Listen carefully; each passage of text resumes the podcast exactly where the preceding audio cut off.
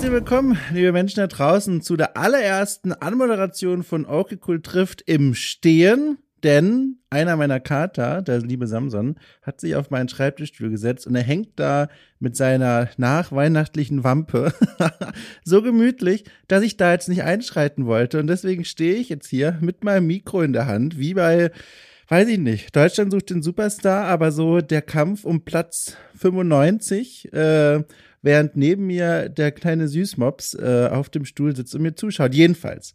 Das mal beiseite, möchte ich gerne noch die Leute begrüßen, die jetzt zum allerersten Mal reinschalten und sich fragen, was ist denn hier los? Kann ich euch beantworten. Ihr hört gerade eine Folge von Okay Cool trifft, dem Format hier bei Okay Cool, in dem ich, Domshot, freier Journalist, jede Woche am Sonntag einen Menschen aus der Spiele- und oder Medienbranche zum Plausch einlade. Und so war es auch dieses Mal. Ich hatte zu Gast Antu Nguyen, eine Forscherin, die einen sehr, sehr, sehr spannenden Lebenslauf bisher hingelegt hat. Sie hat studiert Kommunikation und Media Studies unter anderem an der Uni Köln. Äh, dort hat sie ihren Bachelor und auch ihren Master gemacht und bewegt sich jetzt als Forscherin in einem Themenfeld, das ich persönlich sehr, sehr, sehr spannend finde. Und zwar ähm, beschäftigt sie sich mit historischen Landschaften, generell Landschaften äh, in digitalen Spielen, dort mit einem ganz besonderen Schwerpunkt, und zwar auf die Darstellung und Inszenierung von japanischer Kultur, von japanischen Landschaften und japanischer Architektur in Spielen wie zum Beispiel ganz aktuell Ghost of Tsushima. Und dieses Thema beschäftigt sie so eingehend, dass sie dem erst einmal jetzt einen großen Teil ihres Lebens und ihrer Freizeit und ihres beruflichen Schaffens widmen möchte. Sie ist jetzt nach Kyoto gezogen, also nach Japan, ganz frisch zur Aufnahme unseres Gesprächs. Und dort sitzt sie quasi in Startbereitschaftsposition der berühmten, um sich dann dort an der Universität in Kyoto wissenschaftlich genau mit diesem Thema zu beschäftigen. Und man kann sich schon denken, wir hatten dadurch, dass sie diese spannende Biografie, oh Gott, dass sie diese spannende Biografie schon hingelegt hat. Mein Gott, es liegt nicht nur am Wort, sondern auch, dass ich hier im Stehen anmoderiere. Das ist eine neue Erfahrung für mich. Also, es liegt nicht nur an dieser Biografie, dass wir deswegen sehr, sehr viel zu sprechen hatten, sondern auch äh, an meiner persönlichen Neugier an ihrer neuen Heimatstadt, sage ich mal. Ich habe nämlich voller Interesse erstmal sie ausgefragt, wie sie eigentlich wohnt, wo sie da so in etwa wohnt, wie man sich das vorstellen kann, weil ich das ganz, ganz, ganz faszinierend finde, nach wie vor mit Menschen zu sprechen, die so weit weg auf der Erde gerade sitzen. Normalerweise spreche ich ja mit Leuten, die in Deutschland wohnen oder in Österreich oder der Schweiz. Ganz selten auch mit Menschen, die nicht mehr hier in diesen Ecken, Breitengraden wohnen. Und das ist jedes Mal aufregend. Also eigentlich, ehrlich gesagt, finde ich schon aufregend, wenn ich mit Menschen aus Süddeutschland hier spreche, weil ich mir dann auch Google Maps aufmache und mir das angucke und mir denke, wow, da liegen schon, also eine Busfahrt würde sehr lange dauern, um dahin zu kommen. Und das ist schon beeindruckend. Also, wie ihr merkt, ich kann mich auch mit 32 Jahren immer noch begeistern für die Idee des Internets. Äh, an dieser Stelle soll dieser Faszination erstmal genug Rechnung zugetragen worden sein. Jedenfalls äh, werde ich gleich recherchieren, wie dieses geflügelte Wort richtig heißt und wünsche euch bis dahin ganz viel Spaß mit meinem Gespräch mit Antu Nuren über ihre Arbeit und das ganze Leben drumherum.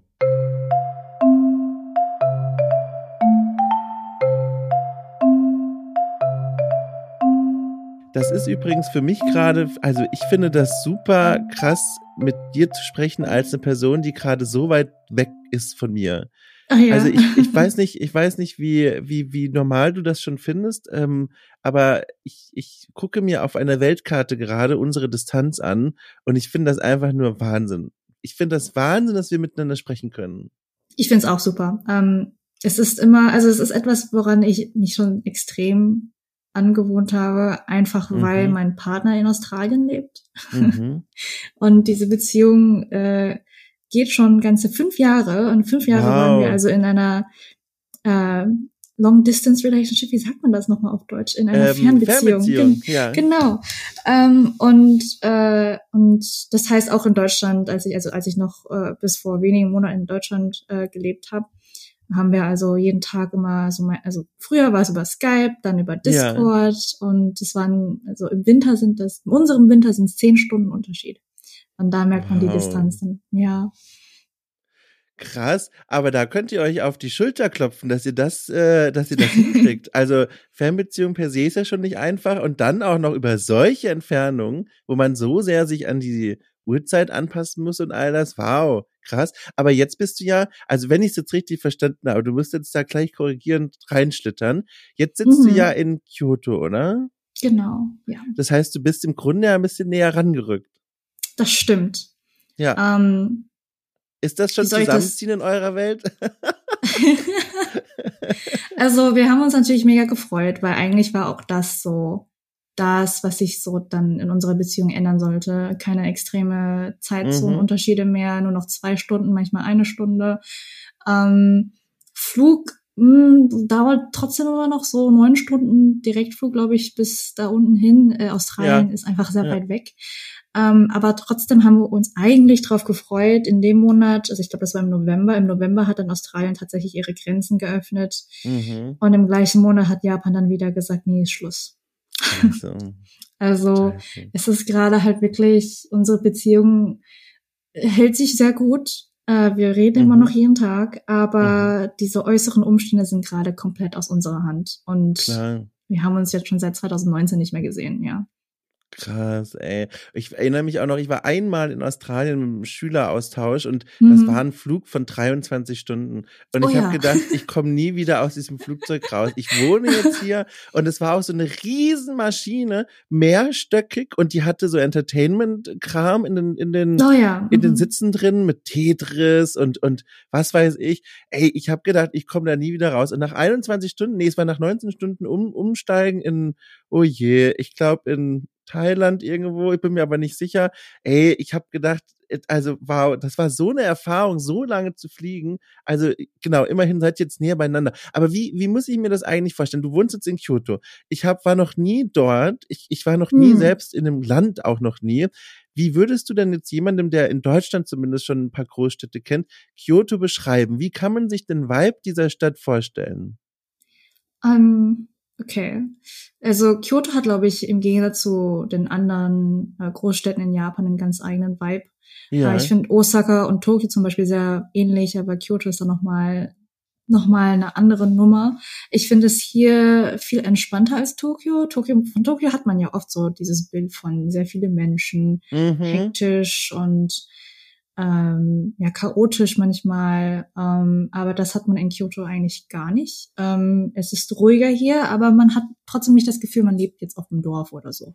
Ja. Ähm, es ist überall, also ich wohne wirklich sehr mittig, also extrem mittig. Es geht zentraler geht es nicht, aber trotzdem, wow. wenn ich ganz hart, also aus, auf meinem Balkon bin und wirklich ganz genau schaue, werde ich auf jeden Fall irgendwie die Berge sehen, weil Kyoto Krass. nämlich von einer Bergkette umgeben ist. Das sorgt, das ist, sorgt für sehr schöne Landschaften, sorgt aber auch für einen extrem heißen Sommer. Weil oh Gott, Kyoto ja. dann quasi so in so einem Heiz, zu, zu, so einem Heizkessel wird. Genau. Ja. Ja. Und wenn so du jetzt rausschaust, ja. ja, und wenn du jetzt rausschaust, siehst du da, sind da viele Menschen unterwegs, Kyoto Zentrum, oder sieht man dann nur so zwei Leute und eine Katze? Also ich bin zwar im Zentrum, aber das Interessanteste daran ist, ich könnte jetzt drei Blöcke runterlaufen, komme zu so einer Hauptstraße, wo wirklich viel los ist und fast ja. zu jeder Zeit irgendwie ein bisschen viel los ist. Aber da, wo ich konkret wohne, würde man denken, es würde hier sonst gar keiner sein. Also es wow. ist extrem ruhig. Ähm, manchmal habe ich sogar Angst, also wenn ich hier irgendwas runterfallen lasse, dass man das so komplett hört. Im Haus. Der ganze auch, Häuserblock ist wach plötzlich. ja, genau. Einfach weil auch die, die Wände nicht so dick sind oh, und auch nicht ja. isoliert sind wie in Deutschland. Deswegen hört man auch Sachen einfacher. Ja. Ähm, ja, also es ist, es ist eigentlich eine gute Balance. Ich mag das sehr. Ähm, ja dass man diese und, Ruhe, dass man diese Ruhe hat, wenn man möchte, ja. Ja, wohnst du in einem Mehrfamilienhaus oder ist das, also wie, wie sieht das Haus aus? Ähm, das Haus ist, äh, hat drei Etagen und ja. mein Vermieter wohnt tatsächlich genau nebenan in so einem Extrahaus. Oh. Ähm, also ich muss sagen, das ist, das ist etwas, worüber ich mich bis jetzt noch so ein bisschen also ich frage mich, was da wirklich los ist. Ich habe meinen Vermieter nämlich bis jetzt noch nicht getroffen. Und ja. alles, alle Kommunikation, die ich bisher hatte, lief über einen Vermittler. Also mhm.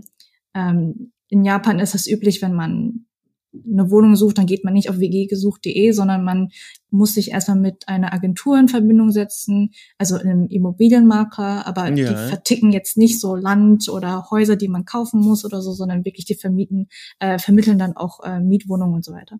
Mhm. Also habe ich jegliche Kommunikation mit meinem Immobilienmakler gehabt und nie ein einziges Mal mit meinem Vermieter gesprochen. Und ich glaube, er möchte einfach nur ruhig sein Geld abkassieren und nichts ja. mit den VermieterInnen zu tun haben und das war's. Ähm, ja, also ich weiß nicht, bis jetzt weiß ich noch nicht, ob ich das gut finden soll oder nicht. ja. Wie lange wohnst du da jetzt schon in dieser Wohnung? Ah, seit einen, eineinhalb Monaten. Ich glaube, also ich bin seit eineinhalb Monaten in Japan und dann habe ich ja erstmal diesen, diese zwei Wochen Quarantäne gemacht und dann ja. seit einem Monat bin ich jetzt quasi hier. Ja crazy. Ich bin seit, äh, warte mal, seit 20 Tagen jetzt hier auch in meiner neuen Wohnung. Jetzt können wir mal vergleichen. Wie viele Umzugskartons stehen bei dir noch unausgepackt? Ah, gar keine. Ich kam ja quasi Och, mit zwei, zwei Koffern an. Ach so, okay, ja gut. Das heißt, du musst dir dann vor Ort alles zusammen kaufen, so Möbel ja. und sowas? Ja. Ja, ich habe ähm, am ersten Tag direkt die Ikea-Lieferung gehabt. Ja, ähm, sehr gut. Und dann halt mir in einer ein Sofa, ein Schlafsofa und einen Arbeitstisch geholt. Das ist natürlich ja. das Wichtigste. Äh, ich kann notfalls immer auf dem Boden schlafen, habe ich nichts gegen, aber ein Tisch muss da auf jeden Fall sein mit einem Arbeitsstuhl.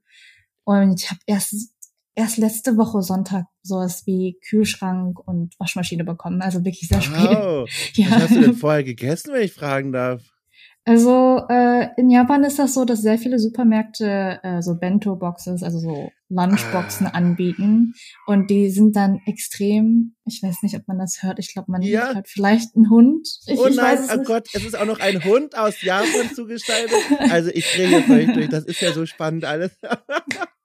ist das deiner?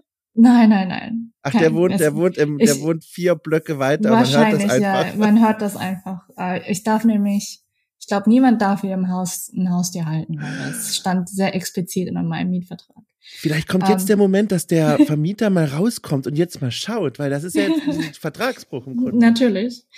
Um, ähm, okay, wo war ich vor, vor der Unterbrechung? du warst bei den äh, Kühlschränken ah, ja, und den Bento-Boxen. Genau, äh, genau, also äh, so um 1930 werden diese Lunchboxen dann nochmal vergünstigt und dann bin ich dann immer hingegangen und dann habe ich mir dann die ganzen Sachen äh, geholt und dann abends gegessen. Leider ohne Mikrowelle. Ich konnte, musste es halt immer kalt essen, aber es war okay. Mein Gott, was für ein Leben, ey. Aber du hast es geschafft. Jetzt hast du einen Kühlschrank. Voll gut.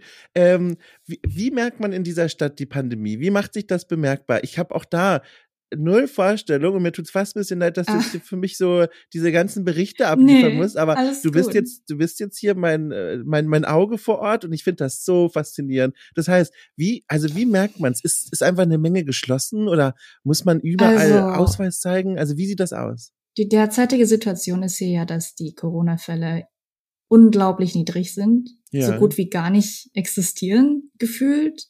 Äh, es gab auch mehrere Tage hintereinander, wo Kyoto keinen einzigen Todesfall hatte.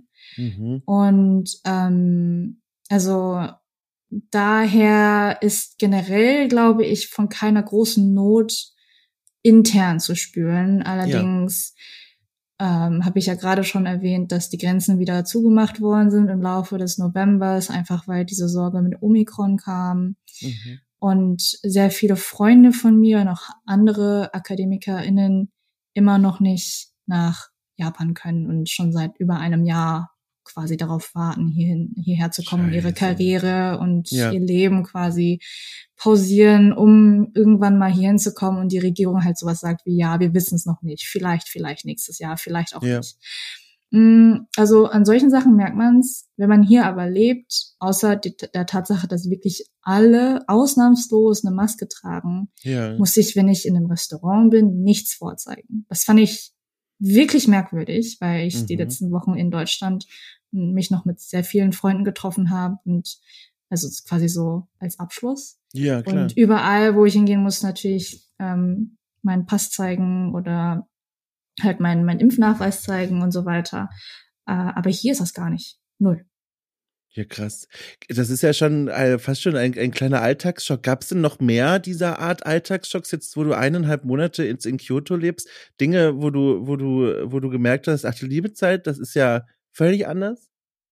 Ähm, ich, das ist wirklich etwas sehr Alltägliches, aber ich finde immer die Servicekräfte hier, auch wenn sie total äh, unterbezahlt werden, es gibt fast nie eine Servicekraft, die, die unhöflich zu einem ist. Man ja, wird immer als, ja. als Kundin wird man immer wirklich komplett hochgestuft. Mhm. Ähm, das ist, das ist einfach so in dieser Arbeitskultur verankert, glaube ich. Und jedes Mal, wenn ich dann quasi aus meinem Ruhrpott äh, da sein. Dann, also es ist einfach ein krasser Unterschied, wenn ich jetzt bei Aldi an der Kasse stehe oder hier an der Kasse stehe, ja, ja, wie man dann mit mir redet. Ähm, ja. Ich meine nicht, dass das schlecht ist in Deutschland, es ist einfach ein anderer Umgang. Und ähm, als ich die ersten zwei Wochen in dem Hotel war, also die waren dann noch mal krasser drauf. Die haben wirklich so getan, als wäre ich also die wichtigste Person in diesem Raum. Und das fand ich manchmal ein bisschen überwältigend. Ja. Wir können jetzt von hier aus mal quasi einen Schritt also in die Vergangenheit machen. Ich frage nämlich jetzt mal, warum bist du eigentlich dort? Was hat dich dahin geführt? Welcher, welcher Wink in deinem Leben? Ich habe ja hier ein paar Dinge mir aufgeschrieben, die ich mhm. zu dir recherchieren konnte. Aber wo ist der Anknüpfpunkt? Was ist vorher passiert, dass du jetzt dort sitzt und mit mir sprichst? Also, ähm, ich war schon mal in Japan. Äh, mhm. 2016 war ich als Austauschstudierende hier und wollte eigentlich immer mal wieder zurückkommen. Nicht permanent, aber wenigstens für ein Studium oder sowas. Und es gibt eben das, äh, das Stipendiumprogramm, wofür ich mich dann beworben habe, was dann quasi das Studium hier finanziert ähm, mit monatlichem Gehalt quasi. Mhm. Und äh, ich hatte mich dann auf jeden Fall schon länger darauf fokussiert, dass ich das machen wollte. Einfach weil ich nicht länger in der Wissenschaft in Deutschland äh, bleiben wollte, sondern weiß, dass es wahrscheinlich gut kommen würde, wenn ich irgendwie im Ausland was machen könnte. Und meine Forschung zu Videospielen und äh, zu Videospielkultur mhm. eben auch Japan betrifft ähm, dachte ich mir, das würde ja keinen Sinn machen, wenn ich in Deutschland sitze und über Videospielkultur schreibe, die mhm. dann auch Japan betrifft und dann weiter in Deutschland bleibe und ähm, mich dann nicht vernetzen kann mit eventuellen ForscherInnen hier in Kyoto oder in Japan generell. Ja. Also dachte ich mir als Zukunft, nicht nur persönlich, sondern auch für meine akademische Laufbahn, ist es sicherlich äh, wertvoller und sinnvoller, wenn ich nach Japan kommen könnte. Ja, wie beurteilst du denn so die Chancen, äh, was ist, äh, wenn es darum geht, erfolgreich in der Akademie zu sein in Japan versus Deutschland? Ich kenne von Deutschland und auch Österreich ähm, viele Geschichten, die sich alle eher um traurige Gesichter und äh, Verzweiflung und Frust drehen. Aber wie ist es denn bei dir jetzt da drüben? Ist das, hast du da schon einen Einblick? Äh, ist, ist das eine Forschungswelt, die, die offen ist, auch für, für junge Menschen und die dann dort auch wirklich einen zukunftssicheren Platz finden können? Uh, also ich kann da natürlich nur strikt aus meiner eigenen Perspektive sprechen. Ja, also genau, es, ist, ja. es, es ist schon wahr, dass es diese Programme gibt ähm, und die geben tatsächlich, also diese offiziellen Stipendienprogramme, die dann auch tatsächlich von der Regierung gefördert sind. Also meine, meine Stipendienprogramm war sehr offen darüber, was ich eigentlich wirklich mache. Also äh, es haben sich auch im gleichen Programm ganz viele NaturwissenschaftlerInnen beworben, die sind auch mhm. reingekommen. Also es gab da jetzt keine bevor, also keine strenge Bevorzugung gegenüber den Geisteswissenschaften oder jemanden wie mich, die dann irgendwie sowas mit Videospielen macht. Ähm, und äh, dementsprechend gibt es das Interesse schon, einfach weil Japan auch äh, natürlich Arbeitskräfte nach Japan holen möchte, qualifizierte.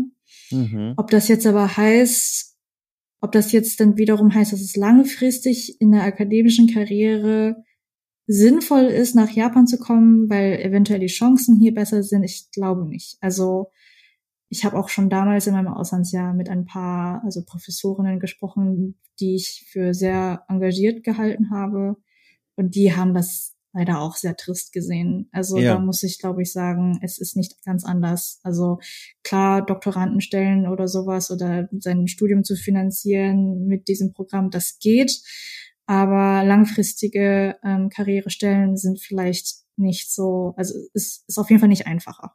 Ja, wie bist du da so drauf, wenn dir das vor Augen gehalten hat? Denkst du dir dann so zum einen entweder, oh, also Leute, ich beiß mich da jetzt durch und werde es euch allen zeigen, oder ist das dann so ein vielleicht rationaleres, äh, okay, ich hab's auf dem Schirm, jetzt ich gucke mal, ob es dann vielleicht schon mal Zeit wäre, sich zumindest ganz grob einen Plan B zu überlegen. In welche Richtung tendierst du da so als Mensch? Ah, also äh, hättest du mich vielleicht vor so, keine Ahnung, zehn Jahren gefragt, hätte ich vielleicht gesagt, ja, ich beweise es allen und werde das auf jeden Fall schaffen. Aber so in, in den letzten Jahren habe ich auch gemerkt, dass ich wichtigere Dinge habe als meine Karriere. Ähm, mhm. Wie gesagt, mein Partner, der in Australien lebt, wir wissen ja auch noch nicht, ne, wann wir wirklich zusammenziehen. Aber mhm. für mich ist zum Beispiel das Ziel auf jeden Fall, dass wir irgendwann zusammenziehen zum, also frühestens nachdem ich mein Programm hier fertig gemacht habe, und das sind auch noch mindestens vier Jahre, glaube ich. Ja. Ähm, und ähm, ich habe keine Pläne konkret. Also ich, ich denke noch nicht mehr über den Plan B nach. Ich äh, bin einfach da. Also ich mache das jetzt äh, ja. und äh, das Programm ist ein Traum, dass ich das bekommen habe, ist auf jeden Fall ein Traum in Erfüllung gegangen. Aber ich weiß, dass ich ähm, Dinge, die mir wichtig sind, wie Familie, Freunde, nicht aufgeben werde, also nicht mhm. langfristig aufgeben werde, nur um eine Karriere zu machen, die mich vielleicht gar nicht glücklich macht. Ja, verstehe, ja. Dieses Programm für vier Jahre, da wollte ich nämlich auch noch fragen, was genau ist denn das jetzt eigentlich? Also bist du jetzt wissenschaftliche Mitarbeiterin an der Uni oder studierst du oder ist das ein Forschungsstipendium? Also was genau ist das eigentlich? Also das Programm heißt MEXT.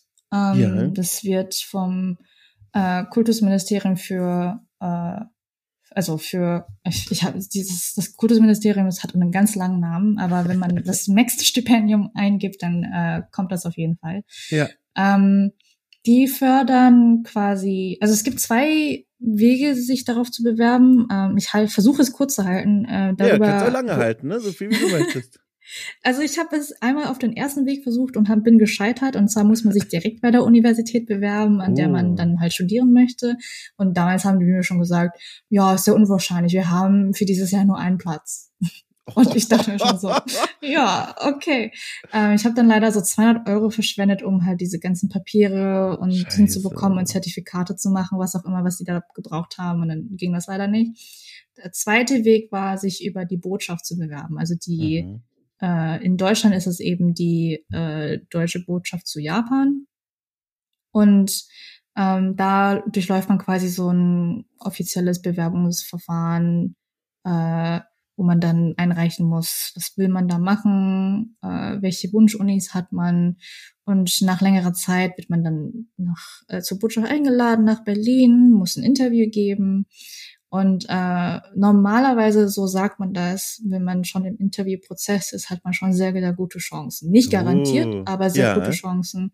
Das war äh, im Sommer, Ende, Ende, Spätsommer 2020, als ich das Interview hatte. Habe mich dann Krass. so, also ich habe mich Anfang 2020 beworben ungefähr.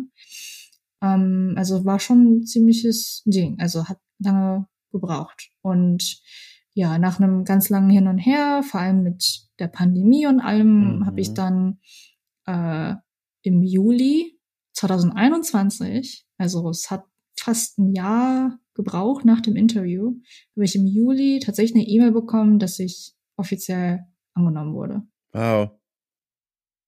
Wow, ja, mega gut. Und, und äh, zu dem, was ich mache, mh, man darf sich, man kann sich freiwillig für einen Sprachkurs erstmal anmelden, der für ein mhm. halbes Jahr geht.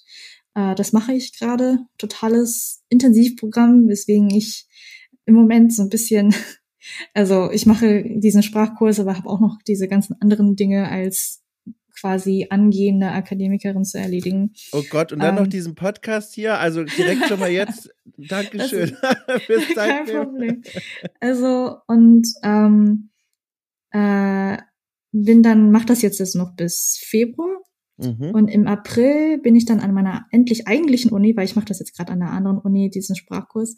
Ähm, Aber auch in Kyoto? Dann, genau, auch in Kyoto. Ja, ja, ja. Ähm, und dann bin ich erstmal, was die nennen, Research Student für ah. ein Jahr und danach fange ich dann erst mein Doktorandenprogramm an. Das ist einfach so eine quasi Probezeit, muss man so sagen. Ja. Boah, da ist das super spannend, wenn man schon so ein bisschen ahnen kann, wohin dieser Weg führen wird, wenn man schon mhm. diese Ecksteine kennt, aber noch nicht so richtig weiß, wie sich alles ausspielen wird. Und genau. äh, dein, dein, das führt uns so wunderbar zu deinem oder zumindest zu einem der Schwerpunkte, mit denen du dich äh, auch da wieder zumindest in der Vergangenheit beschäftigt hast. Ich bin nicht sicher, ob ich da jetzt up to date bin. Das muss ich dich jetzt gleich fragen. Mhm, ja. Aber ich weiß, ich weiß auf jeden Fall in deiner wissenschaftlichen Arbeit in der Vergangenheit Architektur in digitalen Spielen eine Rolle gespielt hat. Jetzt muss ich ja. erst mal fragen, ist das überhaupt noch ein Ding oder sind wir schon woanders heute? Nein, das ist auf jeden Fall noch ein Ding. Also ich mache das jetzt nicht mehr zu meinem, sag ich mal, Hauptfokus. Also, ja. aber ähm, die Arbeit mit äh, Marc Bonner an der ja, Universität genau. zu Köln hat mich auf jeden Fall da so stark informiert in meinem Denken und wie ich über Videospiele eben wissenschaftlich denke, äh, wie sie gemacht werden, wie sie auf einen wirken, wie man da selbst als Spielerin da durchläuft durch bestimmte Landschaften und so weiter. Und ähm, das, dieses Wissen nehme ich jetzt quasi mit und mein jetzt jetziger Forschungsschwerpunkt ist quasi das auf, ähm, also immer noch Videospiele zu beziehen, äh, aber ich gucke mir vor allem Videospiele an, die eine sehr bestimmte Landschaft äh, verkörpern, und zwar japanische Städte, japanische Landschaften, mm. ähm, wie zum Beispiel mein, also mein Lieblingsbeispiel dafür derzeit ist ja Ghost of Tsushima, ja. was ja quasi einfach nur das ist, ähm, japanische Landschaften irgendwie zu vermitteln, medial zu vermitteln durch deren Architektur. Ähm, und mache das jetzt zu meinem Schwerpunkt und frage mich, warum passiert das? Zu welchem, also mit welchem Interesse wird das verfolgt? Ähm, Ghost of Tsushima, ich weiß nicht, ob äh, sich das, also ob das so Allgemeinwissen ist, aber wurde zum Teil von äh, von der japanischen, also Teile von der japanischen Re Regierung gefördert, und zwar von der Tourismusbranche in Nagasaki. Nagasaki ist eine Präfektur, zu der auch die Insel Tsushima gehört. Und ähm, die haben halt zum Beispiel dem Produktionsteam geholfen, ihr historisches Wissen über die Insel aufzubauen, bestimmte historische Referenzen besser zu verstehen und so weiter und so fort. Und das ist quasi so mein Beispiel dafür, dass da, das ist nicht nur Interesse, also dass da mehrere Interessen reingehen und zwar nicht nur die der VideospielmacherInnen, sondern auch so Sachen wie Tourismus, Tourismusbranche. Du, da können wir uns inhaltlich die Hand geben. Äh, ich mache sowas auch voller Begeisterung. Diese, ich habe bei The Pod zum Beispiel, das ist so ein, so ein, Podcast-Magazin, für das ich regelmäßig arbeite. Mit denen habe ich zusammen ein Format namens Spaziergang entwickelt und ähm, im Rahmen des Spaziergangs begutachten und durchspazieren wir ähm, Landschaften in Videospielen und auch Städte und versuchen die Rolle eines Bewohners oder einer Bewohnerin einzunehmen, die dort leben oder die sich dort einfach umsehen und versuchen aus dieser Perspektive dann zu beschreiben, wie sich die Spielwelt einem öffnet und inszeniert. Und das ist so eine der Sachen, die ich super, super gerne mache. Und deswegen jetzt von dir das zu hören, das ist ja so faszinierend. Also wie, wie, also wie, ich frage jetzt einfach mal so ganz basic. Wenn du dir das zum Beispiel in Ghost of Tsushima anguckst, wie gehst du da vor? Du suchst dir dann vermutlich, obwohl, das weiß ich eigentlich gar nicht. Also wenn du jetzt vorhast, dir diese Landschaftsinszenierung anzugucken und wie dort auch mit den Städten gearbeitet wird, mit den historischen Vorbildern, wie gehst du daran? Wo, wie sehen die ersten Schritte bei dir aus?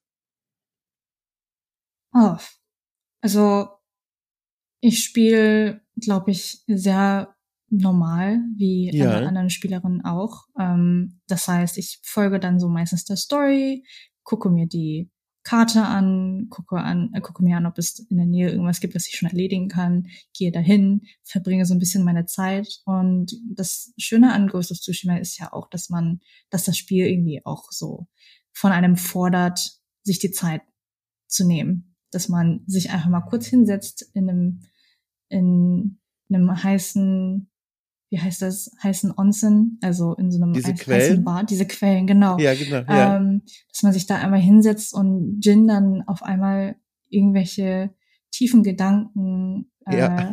loslässt. Ähm, und solche, solche Momente bleiben dann immer bei mir, diese ruhigen Momente. Wahrscheinlich mhm. eher die ruhigen Momente als die hektischen. Und das finde ich dann immer am interessantesten an Spielen, wenn sie diese ruhigen Momente haben, wo man eigentlich mhm. nicht so viel machen muss. Weil das ist ja schon fast wie die Antithese zu einem Videospiel, dass man mal nichts machen muss. Und ähm, ja, ich gucke mir furchtbar gerne Sachen an, vor allem mit der Fotografiefunktion, die ja in, in letzter Zeit so immer viel, also immer populärer mhm. wurde in Videospielen. Und dann lässt du dich so quasi von der Spielwelt ganz organisch treiben und irgendwann stößt du auf Dinge, wo du sagst, ach Moment mal, das ist jetzt ein spannendes, ich sag mal, Forschungsobjekt, das gucke ich mir jetzt genauer an. Ja, genau, auf jeden Fall. Also äh, bei Ghost of Tsushima würde ich sagen, es sind bei mir auf jeden Fall die Tempel, die man da und die Schreine, ja. die man da aufsucht. Ähm, in Japan ist es auch, also als, also die, also Japanerinnen machen das auch, ähm, aber Touristen vor allem auch, wenn sie herkommen, dass sie sich halt den einen oder anderen Tempel anschauen.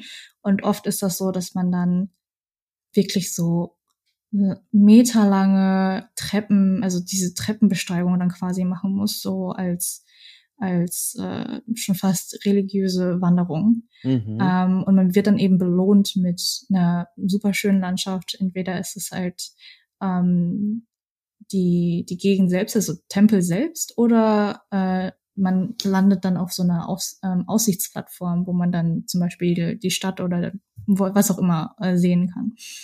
Und bei Großes Tsushima fand ich das so spannend, dass man daraus quasi, man hat ja die direkten Wege weggenommen, immer, also es gibt immer Treppen, die sind meistens kaputt. Mhm. Äh, und stattdessen muss man dann mit Jin diesen kleinen räumlichen, äh, diese kleinen räumlichen Puzzle bewältigen, wo er dann klettert, wo man dann auch irgendwas aufsteigen muss. Und quasi so wird das, diese, diese religiöse Wanderung wird dann quasi so ersetzt. Oh. Und das fand ich immer ziemlich spannend, ja. wie die das gelöst haben, ja.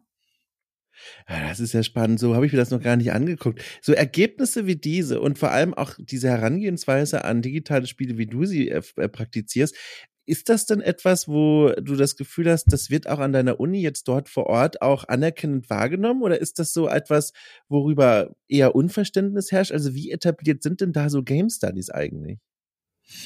Also der Grund, warum ich dann auch spezifisch nach Kyoto wollte, ist, dass äh, die Ritsumeikan University, also meine zukünftige Universität ab nächsten Jahr, ähm, tatsächlich über ein Research Game Center äh, oh, verfügt. Ja. Und sie sind die einzigen, die in Japan das haben. Was aber nicht heißt, dass in Japan keine Game Studies gibt. Also die mhm. Game Studies in Japan, die gibt's auf jeden Fall, auch wenn es ein bisschen, also, also ich, nicht überall, ähm, aber es gibt auf jeden Fall viele Institutionen, die das machen und meistens ist das eben mit Medienwissenschaften oder ähnlichem verankert. Also es gibt jetzt kein Game Studies Institut, aber die ein oder andere Game Studies Wissenschaftlerin gibt's auf jeden Fall. Das ist aber auch nicht so nicht so anders als in Deutschland. Also meistens, wenn man dann in den Medienwissenschaften guckt, gibt's dann immer diese eine Person, die dann Game Studies macht. Ja. Und ähm, in Japan ist das so ähnlich. Und ja. mh, mm, daher wollte ich dann auch unbedingt nach Kyoto, äh, um eventuelle Möglichkeiten zu finden, mit dem Research Game Center zusammenzuarbeiten. Ah, das ist ja spannend. Und äh, nochmal kurz zu diesen äh, Spaziergängen, sage ich jetzt einfach mal, diesen Beobachtungen im Spiel selbst, die du durchführst. Ist das äh, wirklich auch wegen deines Interesses beschränkt jetzt erstmal auf japanische Landschaft und Architektur oder ist, ist schwelt in dir auch so ein Grundinteresse an anderen, äh, an anderen Regionen? Um, ähm,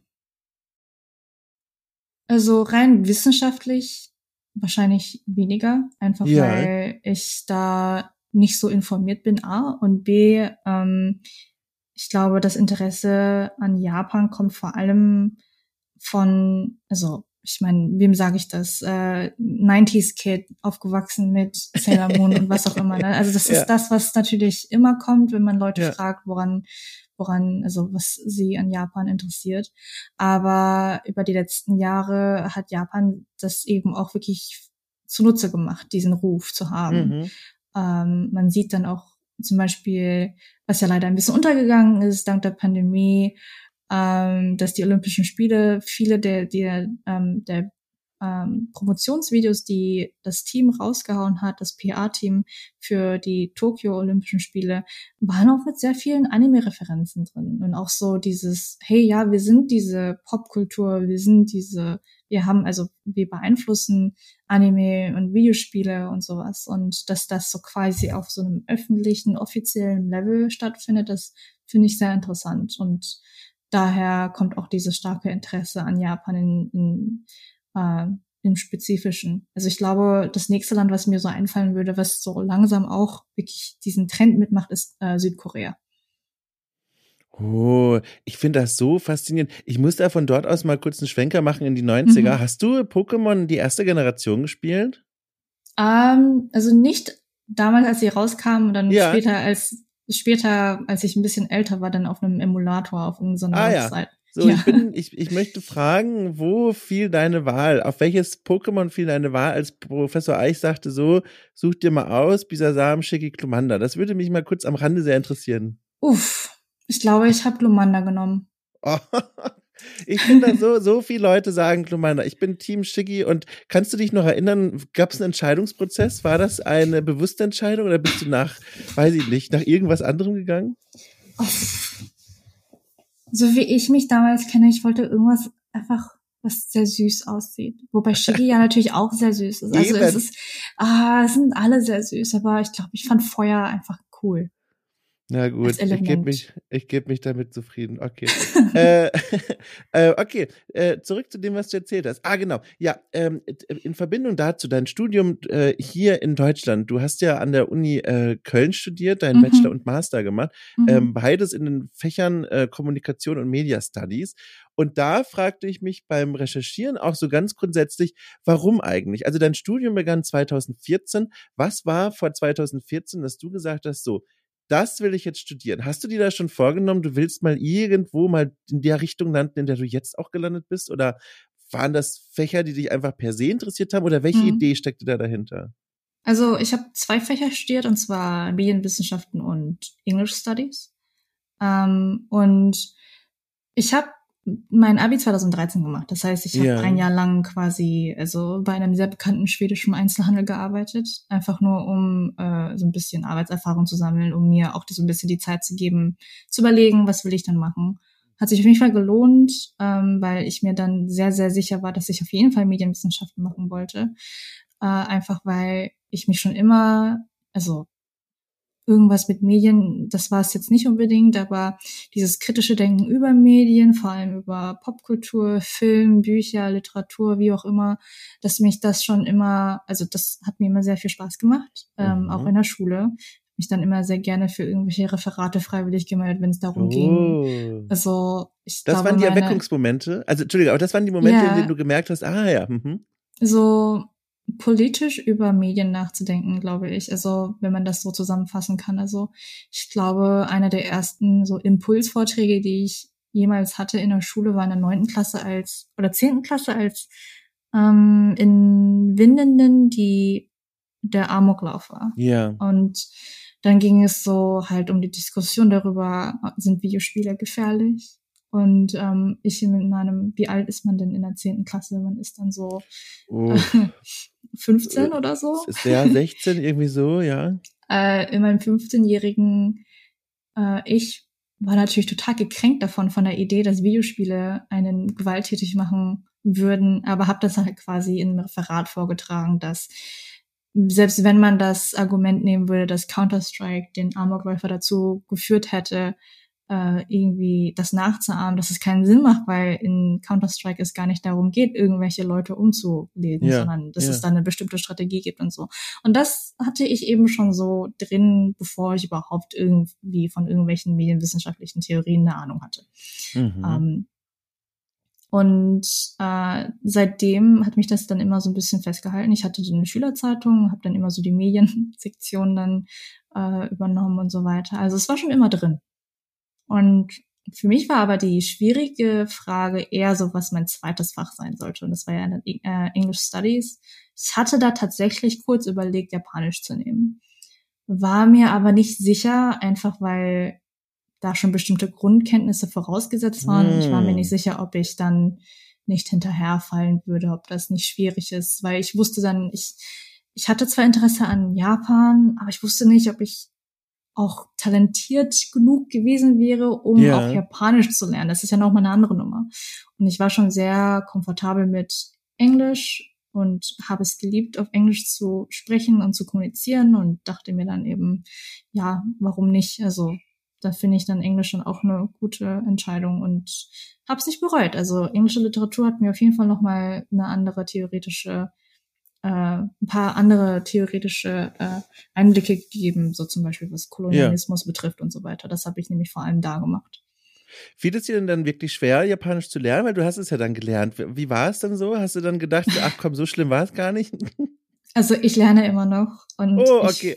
ich, ich finde es, also obwohl ich schon ein Jahr lang in Tokio war, 2016, und obwohl ich jetzt den Kurs nehme, ich muss sagen, also für mich ist ja, also für mich ist Japanisch eine wirklich sehr schwierige Sprache. Mhm, mh. ähm, wenn es nur darum gehen würde zu sprechen, wäre es wahrscheinlich in Ordnung. Ich hatte zum Beispiel, also heute kamen Leute, um die, das Internet zu installieren, ähm, was leider nicht geklappt hat. Das ist aber eine andere Geschichte. Es hat nicht geklappt und hätte ich meine japanische Freundin nicht hier gehabt, wäre ich total verloren gewesen. Ach, du also liebe Zeit. Ich, es, weil meistens ist das so, wenn Sachen ohne Probleme vorangehen und ich dann quasi Sachen mehr oder weniger abnicken kann, dann ist das okay. Also wenn, wenn alles quasi nach, also nach ja, Skript ja. geht, ja? ja. Wenn aber irgendwas aus dem Skript, also wenn da irgendwas passiert, womit ich nicht rechne, irgendwelche Probleme, irgendwie was, wo ich dann irgendwie stärker nachhaken muss oder irgendwie verhandeln muss, da, das, das, das kann ich nicht. Das, das ist immer noch, das fällt mir immer noch schwer. Äh, ich versuche immer mein Bestes, aber ich merke wirklich immer, wie sehr ich dann an meinen so sprachlichen Kenntnissen gepusht werde. Yeah. Und es fällt mir daher auch, also es ist im Moment nicht so einfach, in Japan zu leben. Ähm, jeden Tag halt die Sprache benutzen zu müssen. Natürlich lernt man dann viel, aber es ist, man setzt sich dann vor allem auch immer in sehr vielen Stresssituationen aus. Ja, macht das auch was mit deinem Ankommensgefühl in Japan? Weil ich, ich kenne das aus meinem äh, Erasmus-Jahr in Rom.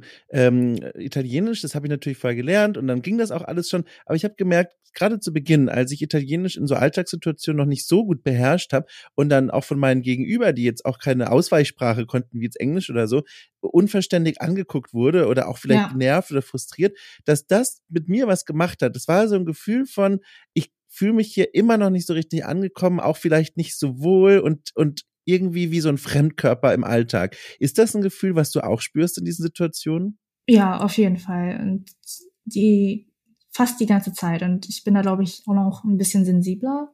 Oh. Ähm, also, als ich 2016 das erste Mal hier war, war ich in einem Wohnheim und es waren andere Studierende da und ich musste quasi nichts machen so wirklich und konnte die ganze Zeit Englisch reden, solange ich halt mit anderen Freunden unterwegs war. Und das war, das ist auch der Grund, warum ich in diesem einem Jahr nicht so viel Japanisch gelernt habe, also mhm. wirklich auch umgesetzt habe. Und ich hatte mir eigentlich vorgenommen, dass es dieses Mal anders wird. Deswegen wohne ich alleine. Deswegen wollte ich unbedingt nicht in einem Wohnheim sein. Ähm, und in der ersten Woche, direkt nach, nach der Quarantäne, musste ich nämlich zur Bank, um mein Bankkonto zu eröffnen. Und dann oh Gott. ging es. Also Fachsprache. Ging es direkt los. Also ich, ich hatte dann halt sowas wie halt gesagt, ich möchte gerne mein Bankkonto eröffnen, aber mein Japanisch ist einfach nicht so gut. Und die hatten wirklich sehr viel Geduld mit mir, die waren wirklich unglaublich nett, aber trotzdem fühlt man sich dann eben wie ein Fremdkörper. Ja. Und als dann der Moment kam, wo sie dann sagten, wir können leider kein Bankkonto eröffnen, weil sie hatten schon eins hier in 2016. Ähm, wo sind, haben sie dazu noch ihre Sachen? Und da war ich komplett lost. Also oh das war, das war äh, unglaublich stressig, einfach diese ganze Situation zu navigieren, um, also es ist halt unglaublich viel, viel äh, Papierarbeit hier. Ich weiß nicht, ob schlimmer als in Deutschland. Auf jeden Fall fühlt es sich sehr so genauso schlimm an. Ja. Auf jeden Fall. Ähm, und es war so stressig und ich habe mich einfach so schlecht gefühlt, weil ich mir dachte, okay, du machst jetzt Probleme für diese Menschen, einfach weil die nicht mit dir reden können. Und diesen Gedanken habe ich sehr oft und es ist nicht, nicht gesund, um eine Sprache zu lernen, wenn man die ganze Zeit denkt, man ist ein Problem. Ähm, und das ist unglaublich herausfordernd für mich auch jetzt noch, nach eineinhalb Monaten, das mhm. quasi diesen Gedanken loszulassen und es einfach, also einfach so gut wie möglich es ist zu kommunizieren, ohne sich dann damit irgendwie fertig zu machen. Ja, ja. Du, das glaube ich. Also, das glaube ich. ich. Ich drücke dir dafür einfach nur die Daumen und kann vielleicht die Situation auflockern mit einer kleinen Anekdote, die für mich aber peinlich ist. Bist du bereit dafür? Hast du dafür ja, Kapazitäten? Ja. Okay, Achtung. Ich habe in Rom ja studiert und da kam es zu der Situation, ich habe sehr schnell wachsendes Haar. Ähm, hallo, ich muss zum Friseur. Und zu dem Zeitpunkt konnte ich dir problemlos Forschungsliteratur übersetzen. Ich konnte mich in Vorlesungen reinsetzen. Ich konnte hier äh, Statuen datieren auf Italienisch. Aber mhm. beim Friseur, also eine Alltagssituation und dann beschreiben, wie ich die Haare haben möchte, uh, das wird schwierig. Und dann bin ich da so Kopf durchgegangen und habe gemerkt, das kriege ich, glaube ich, gar nicht hin. Und dann habe ich mir gedacht, okay, ich mache das jetzt einfach anders und zwar selbst. Und dann bin ich zu so einer Art Späti gegangen, habe mir einen italienischen Wein gekauft, habe diesen Wein geöffnet, äh, was davon getrunken und mir dann, weil ich auch keine Haarschere hatte, mir eine Bastelschere gegriffen und damit einfach selber die Haare geschnitten. Aus der puren Verzweiflung heraus. Und jetzt kommt der große Twist.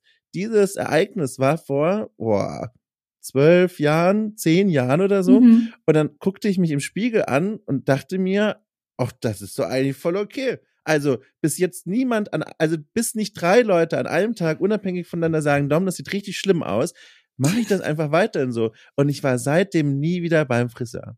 Nie wieder. Ein prägendes Ereignis.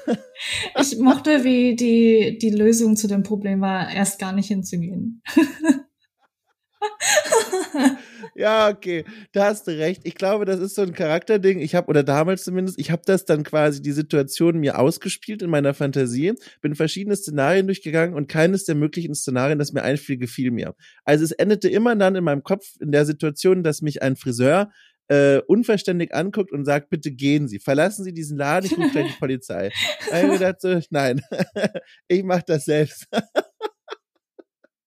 Oh je, ja, aber, aber stimmt, ich bin gar nicht erst hingegangen. Hast du auch dir vorher eine Krawatte gemacht? Äh, also, das ist jetzt auch ein ausgedachtes, geflügeltes Wort, das gibt's ja gar nicht. Äh, hast du dir auch vorher groß Gedanken gemacht, äh, ob das richtig schief gehen könnte oder bist du einfach mal hin, frohgemut? Ja, also ich gehe da, also ich habe zwar nicht damit gerechnet, dass die mir einfach quasi verneinen, mir ein Bankkonto zu eröffnen. Ja. Aber ich hatte mich schon gucke dann immer im Internet nach, ob es dann irgendwelche Phrasen gibt, die ich dann schon mal wissen sollte. Ich habe mir dann zum Beispiel beigebracht, was dann Kontonummer und Konto halt auf Japanisch ja. ist und ja und so weiter. Also ich glaube aber, dass so dieses Doomsday-Feeling, also dieses, man bereitet sich immer auf das Worst-Case-Szenario vor. Das hatte ich heute, als dann halt die Leute fürs Internet kamen. Oh. Ähm, weil, also ich, ich es ist vielleicht furchtbar langweilig, aber ich diese das ganze Prozedere, um überhaupt hier Internet zu bekommen, wenn man es nicht schon bekommt durch ja. das Gebäude. Also die meisten Gebäude in Japan haben eigentlich schon Internet an sich. Das sind die VermieterInnen, die dann halt dafür verantwortlich sind. Aber mein meine Wohnung kam leider ohne Internet, was ja erstmal kein mhm. Problem ist, weil mir mein äh, Immobilienmakler gesagt hat, kein Problem, das musst du dir dann halt nur selbst holen. Und ich so, okay, äh, das hört sich gut an. Also ne, in Deutschland ist das ja auch, man holt sich einen Vertrag und dann äh, mhm. muss man sich halt selbst Internet holen. Ähm, hier ist es aber so, dass quasi wirklich von einem, von so einem Mast, wo die ganzen Kabel sind, man muss dann quasi professionelle Leute ranholen, die dann diesen, diese Kabel verlegen zu deinem Zimmer, zu deiner Wohnung oder andere Möglichkeiten, wie zum Beispiel Rohre in deiner, in, im Haus benutzen, oh um diese Kabel zu verlegen. Und ich hatte vor einer Woche halt den Termin gemacht, dass es für heute sein sollte. Und hab dann bin dann komplett durchgedreht. Ich dachte mir die ganze Zeit, was ist wenn was ist wenn das nicht klappt? Was ist wenn die mir sagen, es geht nicht und ich sitze da und kann dann einfach nicht sagen, gibt es andere Möglichkeiten oder und dann gibt es ja also das sind ja das ist wirklich eine Installation, wo dann ja. irgendwelche Fachbegriffe, technischen Fachbegriffe benutzt werden, von ja. denen ich ja keine Ahnung habe. Nee. Wenn ich schon auf Japanisch also manchmal Probleme habe, einfach so Sachen wie ein Bankkonto und sowas. Also wie soll mhm. ich dann Sachen über Internet und Kabelverlegung und sowas verstehen? Verstehen. Und ähm, ja, das Ergebnis war heute, Elektroniker, Elektrotechniker, Elektrotechniker kam, wollte die Kabel verlegen, irgendwas geht nicht, weil mein, meine Wohnung auf dem auf, im dritten Stock ist, es ist zu hoch, irgendwelche Rohre fehlen, man konnte das Kabel einfach gar nicht verlegen. Ich hatte eine Freundin da, die mir zum Glück das alles übersetzt hatte. Ähm, konnte dann quasi meine Immobilienmakler dann auch nochmal die Erklärung, äh, die Situation erklären. Aber hätte ich keine yeah. Möglichkeit gehabt, dass mir jemand das übersetzt, wäre ich, das wäre eine komplette Stresssituation oh gewesen. Gott. Also es war schon eh schon stressig, als man mir gesagt ja, ja. hat, quasi, nee, geht nicht, gar nicht. Und ich schon so scheiße. Also, boah, also wie soll ich das jetzt, was mache ich jetzt ohne Internet, wenn ich jetzt quasi nur mobil ja. habe, weil als nicht nur Forscherin, sondern auch als Gamerin ja, muss brauche ich Internet und ich brauche wirklich viel davon. Und ja, ja da bin ich jetzt gerade immer so einen kleinen Tiefpunkt du, in meinem Leben. Nein, nein, nein, da holen wir dich raus. Das ist so lustig auch. Also, wir haben es im Vorgespräch ja schon rausgefunden, dass wir beide mit dem Hotspot hier sitzen. Ich habe ja auch so eine Problemsituation ja. gerade. Äh, und ich habe auch dasselbe Problem wie du mit den Datenmengen. Ich habe das gar nicht gecheckt auch erst, weil ich hier auch, also völlig, das völlig, war, also ich brauche einfach, also ich brauche einfach mal Urlaub. Ich sag, wie es ist. Und dann saß ich da, ich habe das gar nicht gemerkt. Ich saß auf meiner Couch vor ein paar Tagen äh, und hatte die Playstation an und eigentlich nur, weil ich offline irgendwas spielen wollte für die Arbeit aber das Ding hat sich automatisch mit meinem Hotspot verbunden und hat halt, halt schön die oh. Updates runtergeladen. Und dann oh. saß ich so, mein Handy fängt an zu schreien und zu rufen und sagt, Dom, guck mal auf das Display übrigens. Und dann gucke ich da so drauf und dann steht da, hallo Herr Schott, äh, Sie haben Ihr Datenvolumen aufgebraucht, wollen Sie was dazu kaufen? Und ich habe mittlerweile, also diese, ein, also mit meinem Mobile-Anbieter einen Chatverlauf, der ist länger als mit meiner Mutter. Da steht dann immer so von dem Mobile-Anbieter, hallo Herr Schott, wollen Sie mal wieder ein bisschen Datenmengen dazu kaufen, schreiben Sie Speed oder schreiben Sie Data. Und dann sage ich natürlich zurück Speed und Data und noch Data. was. Ja. Ich habe jetzt sogar nachts versucht, die mal zu überlisten. Ich habe, also jetzt kann ich ja sagen, es hat ja nicht geklappt. Das heißt, ich mache mich ja nicht strafbar. Ich habe dann gedacht, wenn die nachts schlafen, schicke ich denen nochmal eine SMS mit Data. Vielleicht kriege ich dann was obendrauf oder so. Aber nein, Überraschung, es ist automatisiert. Ein, ein, ein Roboter antwortete mir, nein, Herr Schott, das haben Sie schon mal gekauft, kriegen Sie nicht. Ähm, so, und jetzt sitze ich hier mit meinem Home Mobile Hotspot und habe jetzt, also wirklich, nachdem ich 25 mal kleine Datenpakete dazugekauft habe, so Babypakete, habe ich jetzt rausgefunden, es gibt auch die Möglichkeit, einmal einen Festpreis zu zahlen und dann einen Monat lang unbegrenzt Datenmengen zu haben. Toll. Okay. Okay. Also, ja, das, ich, ähm, das, das wäre eine Möglichkeit gewesen, ja. Also im Grunde fast bankrott. Also es ist einfach. also meine Geschichte zu diesem ganzen Mobile Hotspot Ding ist, ähm, normalerweise, wenn man nach Japan kommt, ist es sehr beliebt, sowas wie Pocket Wi-Fi zu holen. Ja. Und äh, Pocket Wi-Fi kann man einfach mit sich rumtragen, so ein kleines Gerätchen, wo man, wo eigentlich nur eine SIM-Karte drin ist und man bezahlt halt dafür für zwei Wochen oder so. Ähm, das ist für Touristen eine super Option. Und ich wusste schon davon, weil ich eben hier schon auch noch 2019 gereist bin und habe das gleiche Ding benutzt. Und das wird dann immer bei fast jedem Pocket Wi-Fi Anbieter wird das dann halt ähm, äh, vertickt als unlimited, super high speed, was auch immer pro Monat. Also und man bezahlt den, Fest, den Festpreis. Äh, das habe ich natürlich bei Wort genommen. Wenn man mir sagt unlimited, ist es unlimited. Ne? Oh nein. Und jetzt kommt's. Uh, unlimited ist nicht ganz korrekt. Es stimmt zwar schon, dass man immer Internet hat, aber irgendwann wird man gedrosselt. Und in meinem Fall waren es dann so 100 Gigabyte und 100 Was? Gigabyte waren bei mir innerhalb von einer Woche weg. Und ähm, hab dann hab dann auf eine sehr harte Art und Weise herausgefunden, dass es das Unlimited halt nicht Unlimited heißt. Und ich war dann, wurde dann so langsam gedrosselt, dass ich eigentlich nichts mehr machen konnte. Also für mich war das auch nicht mal Internet. Das, das, das hat halt gereicht, um bei WhatsApp Nachrichten zu schreiben, aber keine Fotos und keine Sprachnachrichten natürlich. Ähm, das waren wirklich ein paar sehr isolierende Tage, weil ich konnte nicht mit meinem Freund sprechen, ich konnte nicht mm. mit der mm. Familie reden, konnte quasi nichts machen sobald ich dann quasi aus dem Unigelände raus war. Und ähm, ich habe dann meinen Anbieter dann nochmal geschrieben und die meinten, die haben mir dann noch einfach ein zweites Ding geschickt und wollten das andere gar nicht zurückhaben. Also habe ich jetzt zwei und bin jetzt eben auf zwei Gigabyte pro Monat ähm, beschränkt. Und ja, so benutze ich gerade Internet. Und das mein waren wirklich. Harte Tage. Ich war, das war nämlich auch gerade nach der Quarantäne in der oh. neuen Wohnung, wo ich dann mich unglaublich alleine gefühlt habe. Es war, es war schrecklich. Ja. Ach. Ja. Und ich meine, es gibt im Leben die Phasen, in denen muss man lernen, mit Einsamkeit klarzukommen, aber es sind nicht ja. diese Momente. Dafür war, das war der Nein. falsche Moment. das, das war auf jeden Fall der falsche Moment. Es war furchtbar. deswegen diese ganze Internetsache, dass das jetzt so wirklich, ja. dass es auch heute wieder so eine, so eine Dimension angenommen hat. Es ist schon wirklich, also, ja die meisten, die ich kenne, haben das Problem nicht, weil sie eben in Studentenwohnheimen wohnen oder in mhm. äh, einer Wohnung wohnen, wo es Internet schon gibt.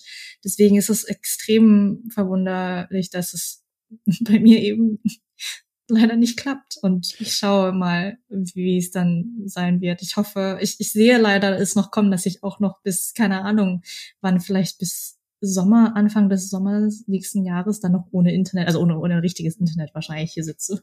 Boah, ich drücke dir die Daumen. Äh, wie war denn eigentlich, das wollte ich auch noch fragen, das interessiert mich wirklich brennend. Wie war denn so die Stimmung bei den Technikern, als sie gemerkt haben, das klappt nicht? Weil ich denke sofort an die deutschen Techniker-Erfahrungen, die ich hier schon hatte. Und da sehe ich es direkt vor Augen.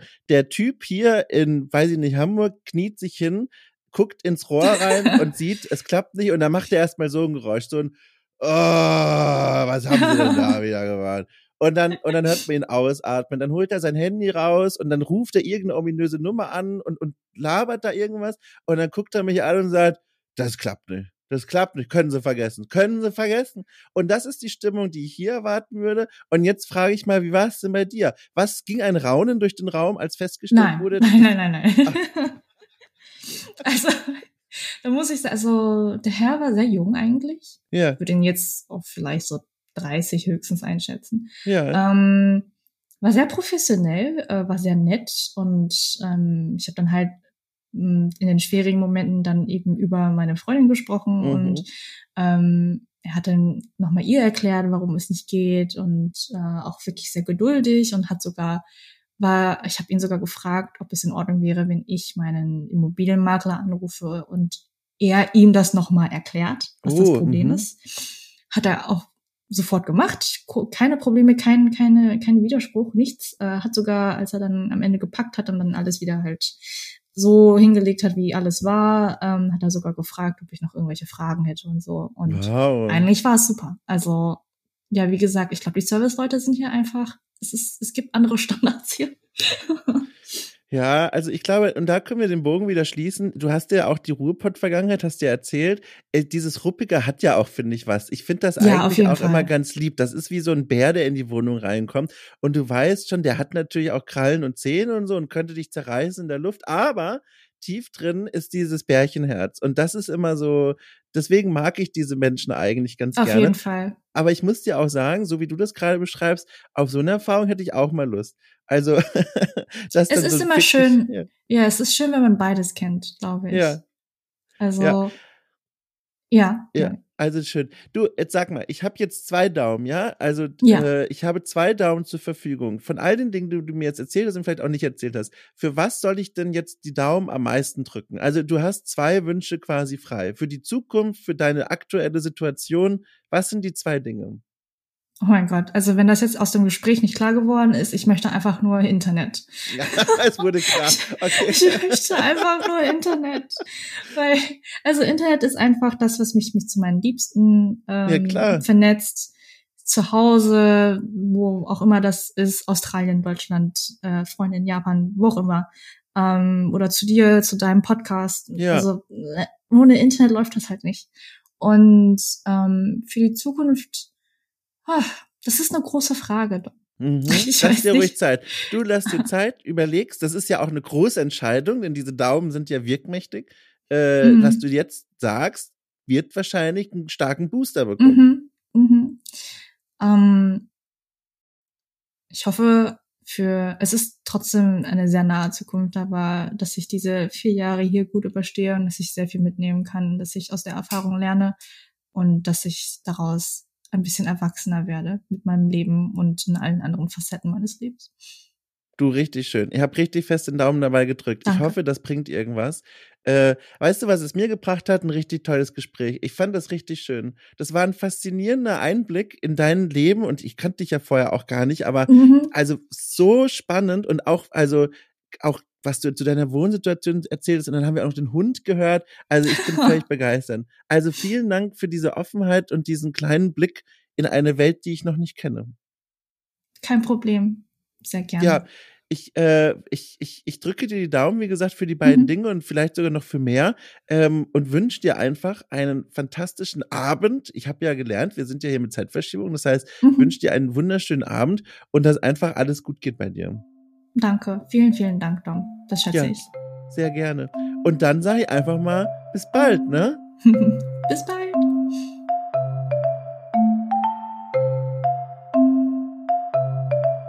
Ja, ja, ich hab's vergessen. Da was denn mit dieser Band los? Ich glaube, ich brauche mal mehr Bandbudget. An dieser Stelle kleiner Hinweis, ihr könnt dieses Projekt finanziell unterstützen. Auf Steady. Da gibt's einen Link in, in der Folgenbeschreibung für knapp fünf Euronen äh, bekommt ihr nicht nur jeden Freitag super tolle, geile Formate extra noch zugeschustert, sondern auch äh, das Wissen, dass ihr die Band äh, darin motiviert, in Zukunft auch noch den ein oder anderen Takt extra drauf zu geben. Jedenfalls, ich habe natürlich vergessen nachzugucken, wie das geflügelte Wort rund um die Rechnung nun heißt, ist aber auch egal. Man muss auch nicht alles in der Welt wissen. Das ist so ein bisschen das Prinzip von äh, Fans von Hütchenspielereien. Auch die genießen ja durchaus dieses gefährliche Hobby weil sie sich damit abfinden können, nicht immer die Kugel unter den kleinen äh, Becherchen zu finden. So, bin ich denn jetzt hier hingekommen? Äh, jedenfalls, Glücksspiel ist doof, lasst das. Wascht euch stattdessen die Hände und helft, dass diese Pandemie ein Ende findet. Ich wünsche euch eine ganz tolle Zeit da draußen oder viel besser eigentlich noch da drinnen. Gebt auf euch acht oder auch neun, je nachdem, wie weit die Spendierhosen heute gedehnt sind. Und bevor ich jetzt noch weitere Verbrechen an der deutschen Sprache verübe, wünsche ich euch einfach noch einfach ein tolles Leben. Bis nächste Woche.